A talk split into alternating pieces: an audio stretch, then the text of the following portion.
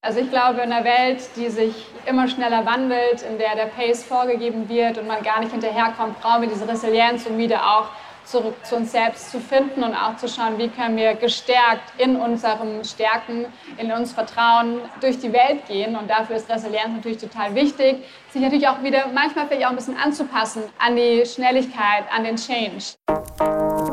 Herzlich willkommen bei How to Hack, dem Podcast von Business Punk. Schön, dass ihr dabei seid und jetzt Ohren auf, denn bei uns verraten euch erfolgreiche Gründerinnen und Gründer, Macherinnen und Macher und Kreative, was sie in ihrem Job anders machen. Unsere Gäste erklären euch ihre persönlichen Tipps und Hacks fürs Arbeitsleben. Das Beste daran, hier wird nicht um den heißen Brei herumgeredet, sondern es gibt handfeste Learnings. Ich bin Jana, Fernsehredakteurin und Moderatorin und ich freue mich riesig, Gastgeberin dieses Podcasts zu sein. Schön, dass ihr wieder mit dabei seid bei dieser ganz besonderen Folge How to Hack heute. Und zwar hört ihr gleich unseren ersten Live-Podcast, den wir vor Publikum aufgenommen haben. Bei uns geht es im Juli ja um das Thema HR, also Human Resource Management slash Personalmanagement und vor welchen Herausforderungen gerade dieser Bereich in Unternehmen gerade steht. Denn in Zeiten von Fachkräftemangel und demografischen Wandel haben sich die Karten auf dem Arbeitsmarkt echt nochmal komplett neu gemischt. Und genau darüber rede ich auch gleich mit unserer Gästin.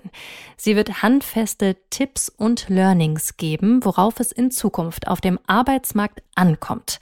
Sowohl für Unternehmen als auch für Mitarbeiter. Los geht's. Hallo und herzlich willkommen zum Podcast How to Hack von Business Punk. Habt ihr Bock? Seid ihr dabei? Die Energie an einem Freitagnachmittag, genau das will ich hören.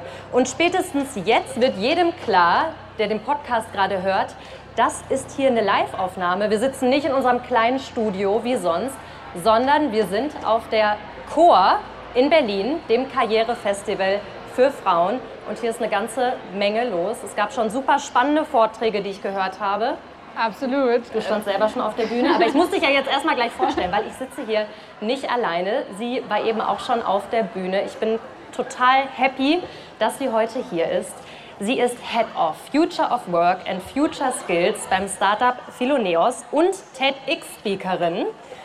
Sie hat an der University of Cambridge über künstliche Intelligenz, Zukunft der Arbeit und künftige Fähigkeiten geforscht die Frau weiß ganz genau, wovon sie redet. Und wir wollen jetzt herausfinden, welche Future Skills brauchen wir, um in Zukunft erfolgreich zu sein. Sowohl als Mitarbeiterin oder Mitarbeiter als auch als Unternehmen. Und dann wollen wir noch herausfinden, welche Rolle spielt Bildung, künstliche Intelligenz. Und genau darüber rede ich jetzt mit meiner tollen Gästin. Einen riesigen Applaus für Isabel Fries. Danke, dass ich hier sein darf, ihr liebe Jana, und für die tolle Begrüßung. Was war denn dein Highlight bislang hier auf der Chor?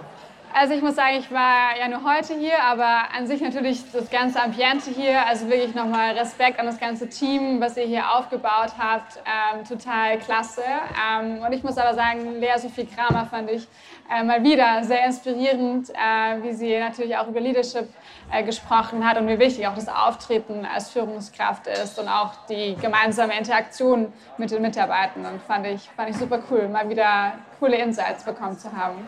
Fand ich auch richtig gut. Also ich habe es mir auch reingezogen komplett. Und da sind wir genau beim Thema Führung. Ich habe eine Studie, eine ganz aktuelle Studie dabei, krasse Zahlen. Und zwar 42 Prozent aller Beschäftigten in Deutschland, die fühlen sich gestresst.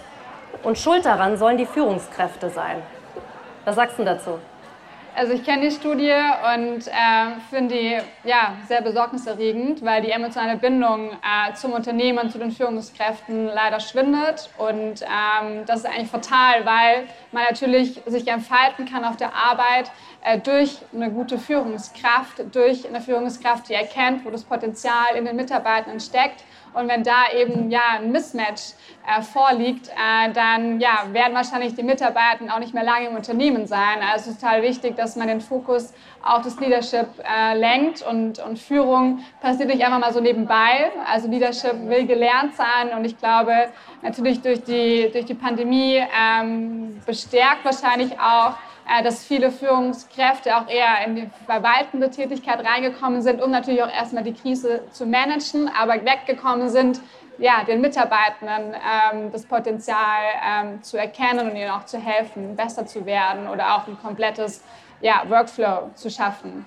Okay, da muss eine ganze Menge passieren. Wir sind ja ein Podcast, also unsere Hörerinnen und Hörer, die können euch nicht sehen, sondern nur hören. Jetzt will ich mal ein kurzes Stimmungsbild haben. Wer von euch fühlt sich in seinem Job gestresst? Ab und zu, ich brauche einmal einen Applaus für alle, die sagen, ich fühle mich ab und zu gestresst. Okay. Und jetzt mal alle, die sagen, ich bin nie gestresst. Applaus bitte. Ach, eine Person. Schön. Okay, also ich würde sagen, die Studie, die scheint äh, recht zu haben. Aber was können denn jetzt die, die Mitarbeiterinnen und Mitarbeiter ganz konkret tun? Also wir haben den Status quo, die Zahlen sind ziemlich scheiße. Was können wir denn jetzt tun? Also ich glaube, dass natürlich beide Seiten agieren müssen, aber Mitarbeitende an sich äh, natürlich es auch offen ansprechen, dass sie sich vielleicht ähm, auch mit der Führungskraft, dass sie nicht zufrieden sind, wie sie äh, Leadership vielleicht auch definiert. Das ist ja auch immer eine Frage, führe ich empathisch oder führe ich ähm, einem sehr hierarchischen Setup. Ähm, und ich glaube, das sollte man, wenn hoffentlich das Unternehmen äh, den Rahmen bietet, das offen kommunizieren, äh, dass dieser Raum geschaffen wird, äh, dass es wirklich auch eine Wechselbeziehung ist dieses Leadership ähm, und, und das Mitarbeiter ist natürlich auch wertgeschätzt äh, fühlen möchte. Und wenn es die Führungskraft leider nicht leistet, dann finde ich, sollte man das adressieren und wenn sich da nichts bewegt, ja, dann sollte man vielleicht durch die Tür gehen und sich umschauen, wo, ähm, genau, Goodbye sagen. Und Goodbye, adios. genau, und vielleicht äh, eine Führungskraft äh, folgen, die, die inspiriert ist und die auch wirklich Interesse daran hat, äh, dass äh, die Persönlichkeit wächst im Unternehmen. Also würdest du sagen, emotionale Führung, also jetzt gucken wir uns die Führungskräfte mal an, hier werden ja wahrscheinlich auch einige sitzen. Würdest du sagen, dass emotionale Führung auch so eine der Future Skills ist, die Führungskräfte brauchen?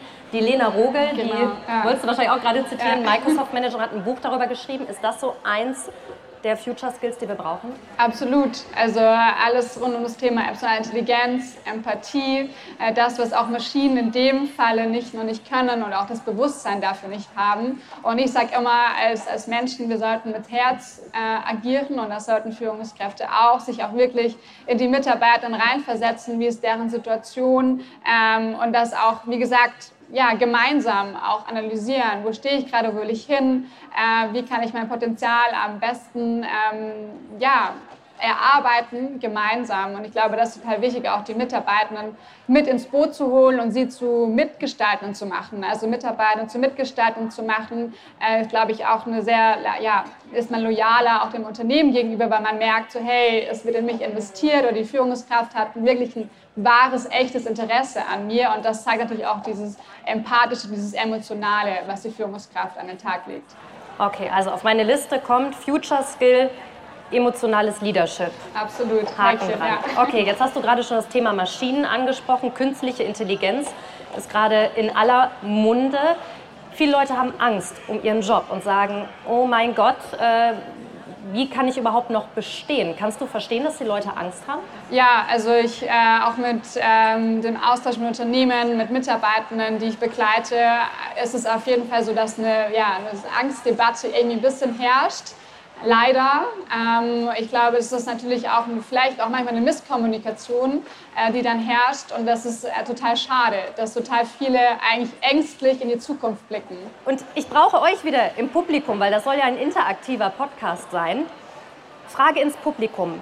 Bitte einmal klatschen, wenn ihr glaubt, dass künstliche Intelligenz eher negative Auswirkungen auf den Arbeitsmarkt haben wird. Eine Person, Okay, und bitte einmal klatschen, wenn ihr glaubt, dass künstliche Intelligenz einen positiven Einfluss haben wird. Okay, ich würde sagen, das ist, das ist eindeutig. Ist das denn repräsentativ, wie die Leute jetzt hier gerade sind? Äh, tatsächlich erlebe ich es andersrum, dass total viele Angst haben und dass sie sich auch damit gar nicht identifizieren können, wie kann ich KI auch nutzen. Also wir haben ja deswegen die Stimme zu. Äh, KI kann äh, positive Auswirkungen auf unsere Arbeitsweise haben, kann uns effizienter, produktiver machen. Ähm, und natürlich wird es wahrscheinlich auch gewisse Tätigkeiten geben oder Aufgaben, die eine KI äh, viel, viel besser äh, analysieren kann zum Beispiel. Zum Beispiel? Also ich bin Journalistin. Muss ich mir Sorgen machen? Nein, also ich glaube, wenn wir in einer Welt leben voller Fake News, ist es total wichtig, äh, dass wir Journalistinnen haben, die kritisch denken. Kritisches Denken ist auch eine total wichtige Fähigkeit, die wir brauchen. Selbst wenn man einen Text in ChatGPT zum Beispiel ähm, ja, oder ChatGPT schreiben lässt, muss man natürlich auch erstmal wissen oder kritisch hinterfragen, stimmt das, was ChatGPT da eigentlich schreibt? Häufig äh, kommt ja auch ja, manchmal ein paar Sachen heraus, die nicht so stimmen. Deswegen äh, brauchen wir ja, total fähige Stimmen, die kritisch hinterfragen können, die aber auch das Gegenüber mit ihren Emotionen auch deuten können. Ähm, zum Beispiel auch in politischen Gesprächen. Es ist total wichtig, dass man weiß, okay, welche Frage stelle ich jetzt? Wie kann ich ihn vielleicht packen und so weiter und so fort. Also auch dieses Menschliche brauchen wir absolut. Aber natürlich kann vielleicht eine KI Daten anders einlesen äh, für euch zur Recherche zum Beispiel, ähm, die wir vielleicht jetzt abgeben können. Also muss ja auch immer schauen, welche Aufgaben können wir abgeben, damit wir wieder ähm, ja, Aufgaben machen können, wo wir vielleicht auch mehr Spaß daran haben. Okay, also KI wird einen nicht ersetzen, auch check daran. Ja. Jetzt haben wir ja gesagt, wir wollen ja wirklich hands-on Tipps geben, welche Future Skills wir brauchen, die hier alle sitzen, um diesen Arbeitsmarkt der Zukunft mitzugestalten und darauf bestehen zu können. Kannst du mal so ein bisschen abhaken, welche das genau sind? Wir haben schon ja. gesagt, ne, emotional sein, was sind es noch? Du, hast, du saßt eben auf dem Panel, da ging es um Resilienz. Resilienz. Ist das ja. so ein Ding, die wir, das, was wir brauchen? Absolut. Also ich glaube, in einer Welt, die sich ja, immer schneller wandelt, in der der Pace vorgegeben wird und man gar nicht hinterherkommt, brauchen wir diese Resilienz, um wieder auch zurück äh, zu uns selbst zu finden und auch zu schauen, wie können wir gestärkt in unseren Stärken, in uns Vertrauen ähm, ja, durch die Welt gehen. Und dafür ist Resilienz natürlich total wichtig, sich natürlich auch wieder manchmal vielleicht auch ein bisschen anzupassen an die, an die Schnelligkeit, an den Change. Ähm, also ist Resilienz ganz wichtig. Ich will noch mal einen Schritt zurückgehen, wie man Skills per se vielleicht definiert. Es gibt die sogenannten Hard Skills und die Soft Skills ähm, wird es charakterisiert. Ich nehme eigentlich immer gerne Definitionen vom MIT, also Massachusetts Institute for Technology aus den USA, die letztes Jahr ähm, eine Studie rausgebracht haben, die die Hard Skills und Sharp Skills äh, framen und die Soft Skills, und das finde ich besonders spannend, in Smart Skills. Also, weil ich finde, Soft ist immer sehr negativ behaftet ähm, und die aber diese Soft Skills auf Smart Skills wirklich ähm, ja, nach oben katapultieren, finde ich. Also diese menschlichen Fähigkeiten. Äh, und darauf will ich nochmal hinaus. Ähm, es sind diese Four Cs, sagt man, also die vier C. Kreativität, Kommunikation, kritisches Denken und Kollaboration, also Team Spirit, dass man im Team arbeitet. Das heißt, sowohl mit dem Menschen, aber auch in der Mensch-Maschinen-Interaktion. Also wie kann natürlich eine KI auch als Kollege, als Co-Pilot agieren. Also wie kann man sich auch darauf einlassen? Das ist auch total wichtig. Und da nicht zu vergessen, und das haben wir wirklich alle hier, unsere Intuition, unser Bauchgefühl. Verstärkt euer Bauchgefühl, vertraut darauf, was euer Bauchgefühl sagt, auch wenn vielleicht Daten XY sagen, ihr seid am Ende die, die es vielleicht sogar am besten wissen. Also stärkt auch das, die Intuition, das Bauchgefühl, weil das Bauchgefühl liegt nie. Ihr wisst tief im Inneren, was stimmt. Und das ist eine total wichtige menschliche Fähigkeit, die eine KI nicht hat. Mhm.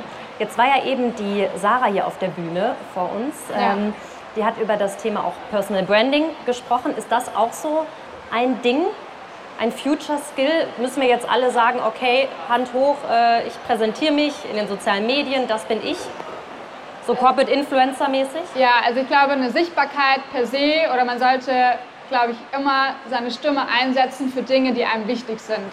Also das kann im Kleinen sein, das kann im Großen sein. Und das ist natürlich auch eine kommunikative Fähigkeit. Ich glaube, es muss sich jetzt nicht, nicht alle müssen sich präsentieren, wenn man das nicht will, aber ich glaube, sowohl als aus Unternehmersicht, also auch Arbeitgeberattraktivität, wie kommen natürlich auch junge Menschen auf das Unternehmen. Es ist wichtig, dass das Unternehmen sichtbar wird, aber auch als Mitarbeitende selbst, ähm, glaube ich, haben wir so viele Plattformen, wo jeder einfach ähm, ja, darüber schreiben kann, darüber reden kann, was einem wichtig ist, was am Arbeitsplatz wichtig ist, was vielleicht auch nicht so gut läuft, was ja auch wichtig ist, dass man darüber spricht, wie es besser werden kann. Ähm, und wenn man da Spaß und Freude daran hat, sollte man das auf jeden Fall machen. Und ähm, ich finde es auch total spannend, wie sehr sich auch das gewandelt hat, also wie viel sichtbarer jeder auch wird. Jetzt warst du gestern auf einem Unternehmerinnentag, ja. so wie ich das äh, gehört habe. Was sagen die denn jetzt aus Unternehmenssicht? Wollen die, dass die Mitarbeiterinnen und Mitarbeiter, dass die sichtbar sind? Also ich glaube, als Unternehmer ähm, kann man eigentlich nur dankbar sein, wenn die Mitarbeitenden ja, das Unternehmen präsentieren und, äh, und auch Einblicke geben, wie es dort ist zu arbeiten, äh, was vielleicht auch die Benefits sind, warum man genau bei diesem Unternehmen arbeitet, warum man genau mit dieser Führungsperson zusammenarbeitet, weil natürlich Mitarbeitende sind natürlich das beste Aushängeschild, da brauchst du keine ausgeklügelte 10-Punkte-Marketingstrategie. Wenn die Mitarbeiter so ähm, ja, voller Begeisterung sind für das Unternehmen, ist das Beste, was einem passieren kann. Dementsprechend können eigentlich alle Unternehmen das nur wollen. Und ich hoffe, dass sie es auch fördern. Okay, dann machen wir wieder unsere repräsentative Umfrage hier auf der Chor. Einmal bitte laut klatschen, wer von euch sich als Corporate Influencer bezeichnen würde oder wer über sein Unternehmen, bei dem er arbeitet, auch postet. Einmal klatschen. Ach, hat sich, hat sich auch gewandelt. Ja. Also man hört ja oft so, gerade bei uns Frauen, ich möchte mich nicht selbst darstellen, ich will das nicht. Muss man das ablegen? Nein, ich finde, wir sollten alle froh sein, wenn sich auch Frauen, vor allem Frauen, äh, mehr öffnen und sich auch zeigen, weil wir haben alle so eine unfassbare Stärke in uns.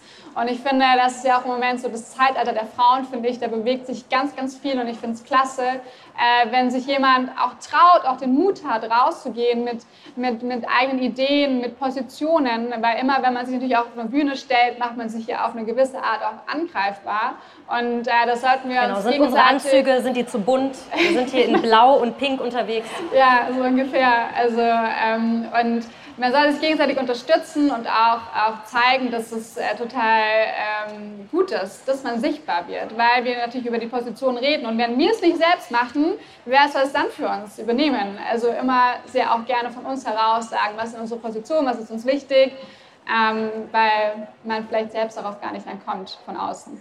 Okay, lass uns mal ein anderes Thema aufmachen. Äh, um einen Job zu bekommen, braucht man meistens einen Abschluss, gute Noten, Fragezeichen.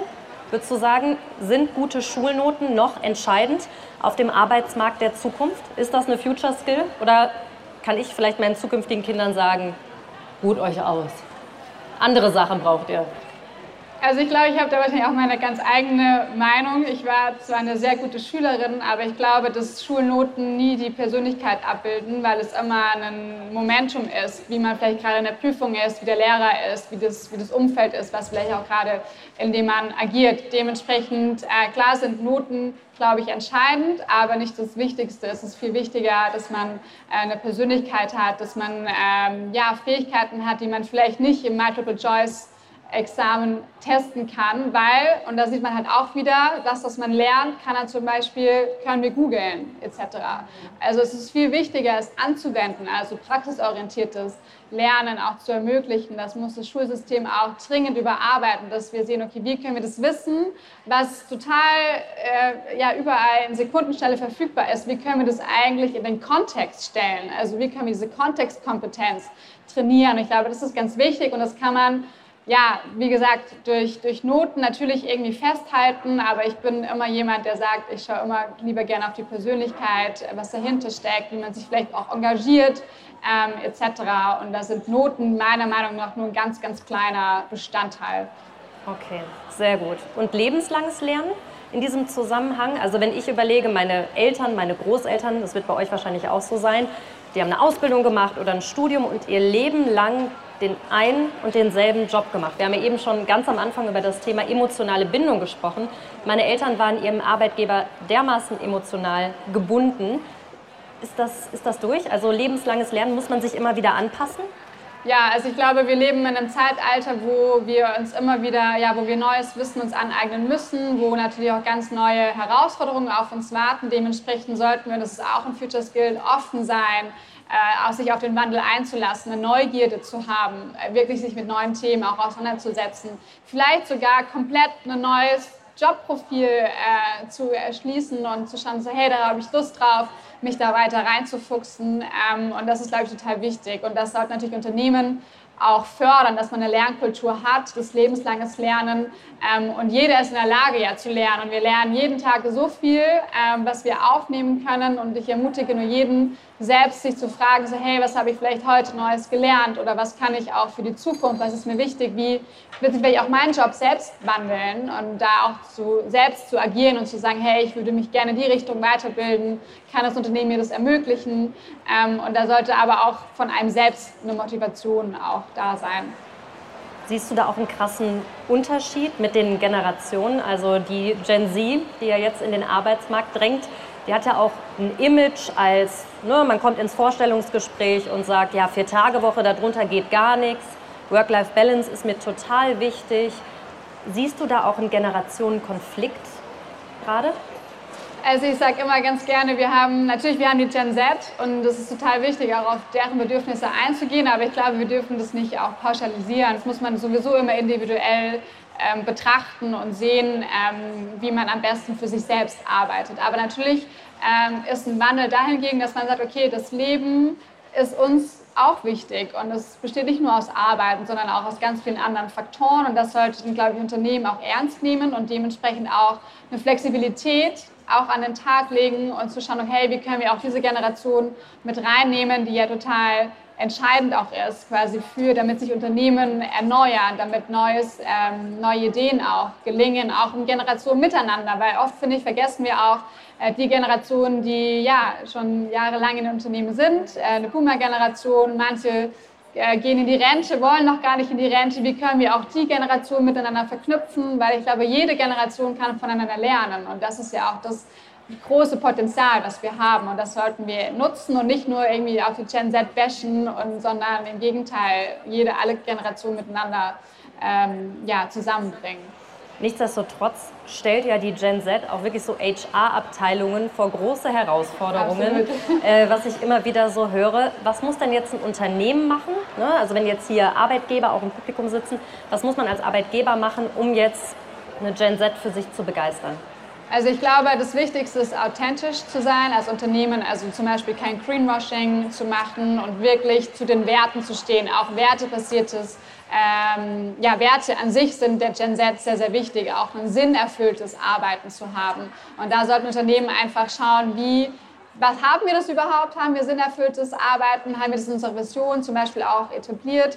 Ähm, wie können wir auch da die Generationen äh, mit einnehmen? Und natürlich muss man auch sagen, gibt es natürlich, wenn man auch Employer Branding mäßig spricht, äh, neue Formate, neue Plattformen, in denen man auch neue, die neue Generation abholt. Also auch da mal wirklich, ich sage immer wirklich zu experimentieren, auszuprobieren, wie man auch diese Generation abholt. Also wirklich auch mal ja eine Kampagne starten, die vielleicht ein bisschen provokativ ist, die vielleicht ein bisschen anders denkend ist, damit man die auch abholt. Ähm, weil 0815 in dem Falle zieht einfach nicht mehr. Und da müssen Unternehmen sich auch selbst fragen oder HR-Abteilungen, wie können wir ähm, das beste Umfeld auch für diese Generation schaffen in unseren Unternehmen. Ich habe eine ganz interessante Studie gelesen. Im Auftrag von LinkedIn äh, hat das Meinungsforschungsinstitut YouGov rund 2500 Menschen im Alter von 16 bis 28 Jahren befragt und 60 Prozent von ihnen haben gesagt, sie möchten möglichst schnell Karriere machen und viel Geld verdienen. Also das ist ja eigentlich so ein bisschen konträr zu dem, was man auch dachte von der Gen Z, dass die ne, nur vier Tage Woche nur chillen, sondern es geht auch ums Geld. Ja, natürlich. Und es ist auch ein Aspekt, zum Beispiel Sicherheit ist der Generation auch sehr wichtig, dass sie einen sicheren Arbeitsplatz haben, was vielleicht auch mit dem Gehalt dann vielleicht auch einhergeht. Ähm, und das ist, glaube ich, auch das, was man am Ende des Tages natürlich muss man natürlich, muss die Arbeit natürlich auch gut vergütet werden. Und das ist, glaube ich, ganz, ganz wichtig. Definitiv. Und jetzt möchte ich noch mal von euch wissen, was für euch das Entscheidendste ist, wenn ihr eine Stelle annehmt.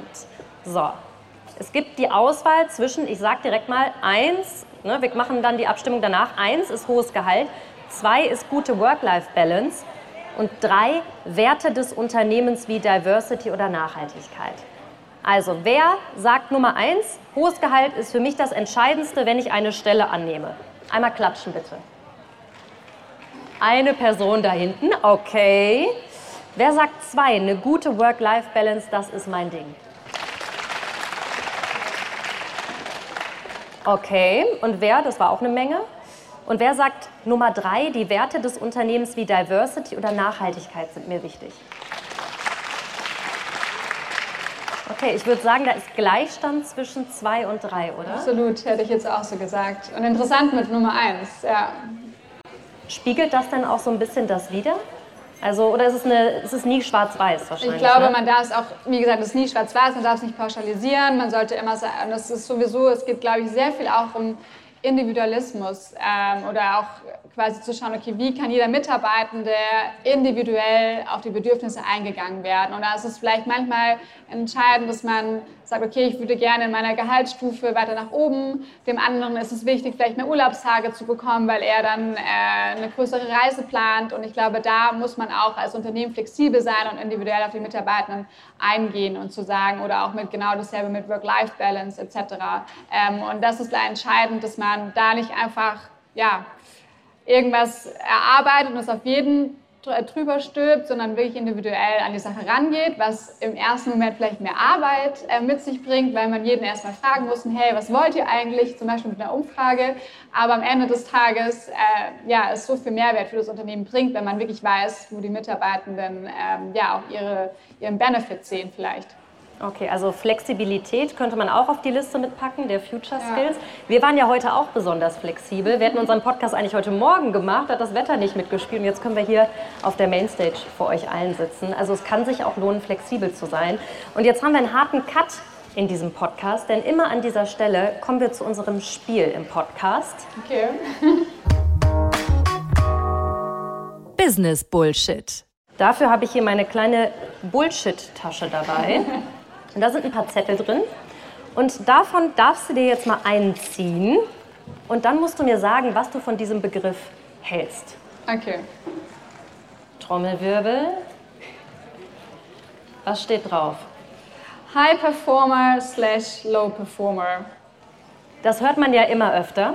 Ja. Ne? High es gibt High Performer, es gibt Low Performer. Gibt es das?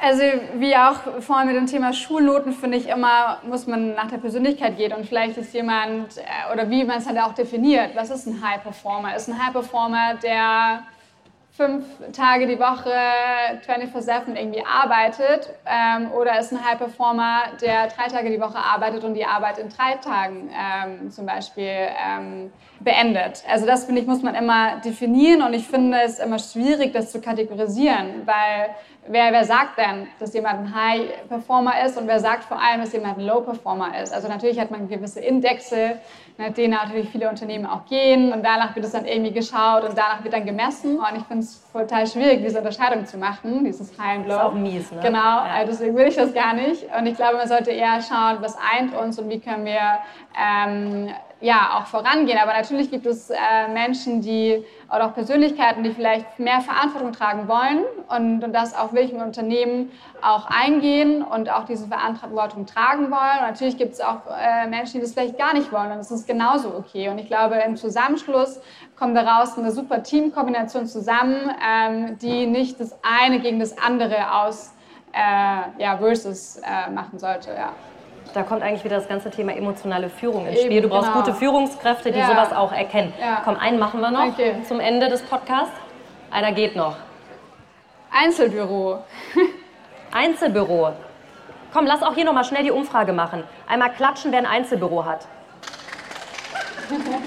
Da klatscht zwei Personen, die eine war aber besonders laut. Also ich würde sagen, also Einzelbüro also, ist durch? Fragezeichen. Ähm, ja, also wir sehen natürlich im ganzen äh, Homeoffice, natürlich auch ähm, Remote Work, natürlich Großraumbüro. Ähm, ich glaube, es hat alles sein Gutes. Ich glaube, Einzelbüro ist genauso gut, wenn man vielleicht auch mal, oder wenn man Homeoffice ist, ist man vielleicht auch im Einzelbüro. Also wenn man vielleicht Deep Work machen will. Und ich finde, Großraumbüro ist immer, finde ich, eine lebendige Austausch. Und ich komme dann auch immer gerne ins Büro und dann diskutiert man, man, man ist kreativ, man, man tauscht sich aus, auch dieses Menschliche am Arbeitsplatz. Ähm, und ich glaube, da sind natürlich Großraumbüros in meinen Augen sehr wichtig, weil man sich gegenseitig sieht und nicht jeder quasi in, in seinen eigenen Räumen verschwindet. Ähm, und dementsprechend bin ich eigentlich ein Fan, was das angeht, von, von mehr größeren Büros. Und bin aber trotzdem manchmal auch, wenn ich irgendwie auch was ausarbeite oder tiefer in den Prozess einsteige, dann bin ich auch lieber gerne für mich, habe meine Ruhe und habe nicht diese ganze Ablenkung um mich herum. Also ich glaube, da gibt es jetzt auch kein Pro und kein Contra. Das glaube ich, muss jeder selbst auch wissen, wo er am besten, und das ist gleich am Ende des Tages äh, am entscheidendsten, wo er am besten arbeiten kann und somit auch sein ganzes Potenzial auch ausschöpfen kann. Sei es jetzt im Großraumbüro oder in einem Einzelbüro. Ja, also ich habe mir zum Beispiel hier, ich bin auch weder schwarz und weiß, ich hatte mir auch hier eben so ein Tiny House gemietet für drei Stunden, wo ich super arbeiten konnte. Also ich bin auch weder schwarz noch weiß. Jetzt kommen wir langsam zum Ende hier des Podcasts. Jetzt möchte ich gerne von dir, damit alle das nochmal so wirklich als Key Takeaways mitnehmen können, zusammengefasst wirklich die Future Skills nochmal, die wir jetzt alle besprochen haben. Wir wissen ja jetzt alle, okay, das brauchen wir. Bring es nochmal kurz zusammen, damit jetzt jeder dann hier gehen kann und weiß, das muss ich jetzt muss ich machen. Ja, also wie schon gesagt, ähm, so alles äh, die E-Wörter, also emotionale Intelligenz, Empathie, äh, dann die C-Wörter oder K-Wörter im, im, Deutschen, Kommunikation, Kreativität, kritisches Denken, also wirklich traut euch auch kritisch zu denken und das auch zu kommunizieren, also ähm, und natürlich auch im Team zu arbeiten, also kollaborativ ähm, auch generationenübergreifend und auch mit der Maschine zusammen. Also traut euch auch, äh, die KI als Kollegen, als Kollegin äh, zu akzeptieren, reinzuholen. Ähm, dann eine Resilienz, was wir auch schon besprochen haben. Dann ganz klar die Intuition, also trainiert das, ähm, wie ihr auch seht oder bemerkt, dass eure Bauchgefühlentscheidung die richtige ist. Ähm, und am Ende des Tages, glaube ich, eine Neugierde, eine Offenheit, gegenüber Themen. Wir wissen alle nicht, wo uns die Zukünfte irgendwie hintreiben, aber einfach auch diese Offenheit, diese Neugierde, den Optimismus auch zu haben, den es braucht. Und ich glaube, am Ende des Tages, um zusammenzufassen, sage ich immer sehr gerne, dass man sowohl digital denken sollte, aber vor allem menschlich handeln. Also schaut, wo ihr wirklich Mensch sein könnt, weil es ist total wichtig, auch in der digitalen Transformation, im digitalen Wandel, dass wir noch als Menschen agieren, ja. dass wir gemeinsam äh, Dinge voranbringen und, und diese Emotionen zwischenmenschlich einfach auch aufleben lassen und, und nicht jeder da irgendwie als Einzelkämpfer unterwegs ist, sondern dass wir als Gesellschaft äh, ja, wieder dieses Menschsein spüren kann. Finde ich total wichtig auch. Okay, also digital denken, menschlich handeln. Ich finde, das ist das perfekte Schlusswort. Ihr Lieben, vielen Dank. Das war unser Live-Podcast How to Hack hier von der Chor. Ein riesigen Applaus für Isabel Fries, bitte. Dankeschön. Wow, das war laut. Das war laut. Lesetipp der Woche. Tom Vlaschiha und David Stisow sind erfolgreiche Schauspieler und die Stimmen hinter der Podcast-Serie Marvel's Wastelanders Star-Lord. Bei denen ist also nicht die Rede von Future Skills, sondern von Superheldenkräften. Tom spricht zum Beispiel schon sechs Sprachen. Mehr über die beiden Schauspieler erfahrt ihr in ihrem Bewerbungsgespräch auf business-punk.com. Viel Spaß beim Lesen! Das war How to Hack für heute. Ich hoffe, es hat euch gefallen. Immer donnerstags gibt es eine neue Folge. Abonniert uns gerne fleißig auf RTL Plus Musik oder wo auch immer ihr Podcasts hört. Und über eine 5-Sterne-Bewertung würden wir uns natürlich auch sehr freuen. How to Hack ist eine Produktion der Audio Alliance. Host Jana Linke. Redaktionelle Mitarbeit Lucille Garnier und Nicole Plich. Audioproduktion Lia Wittfeld.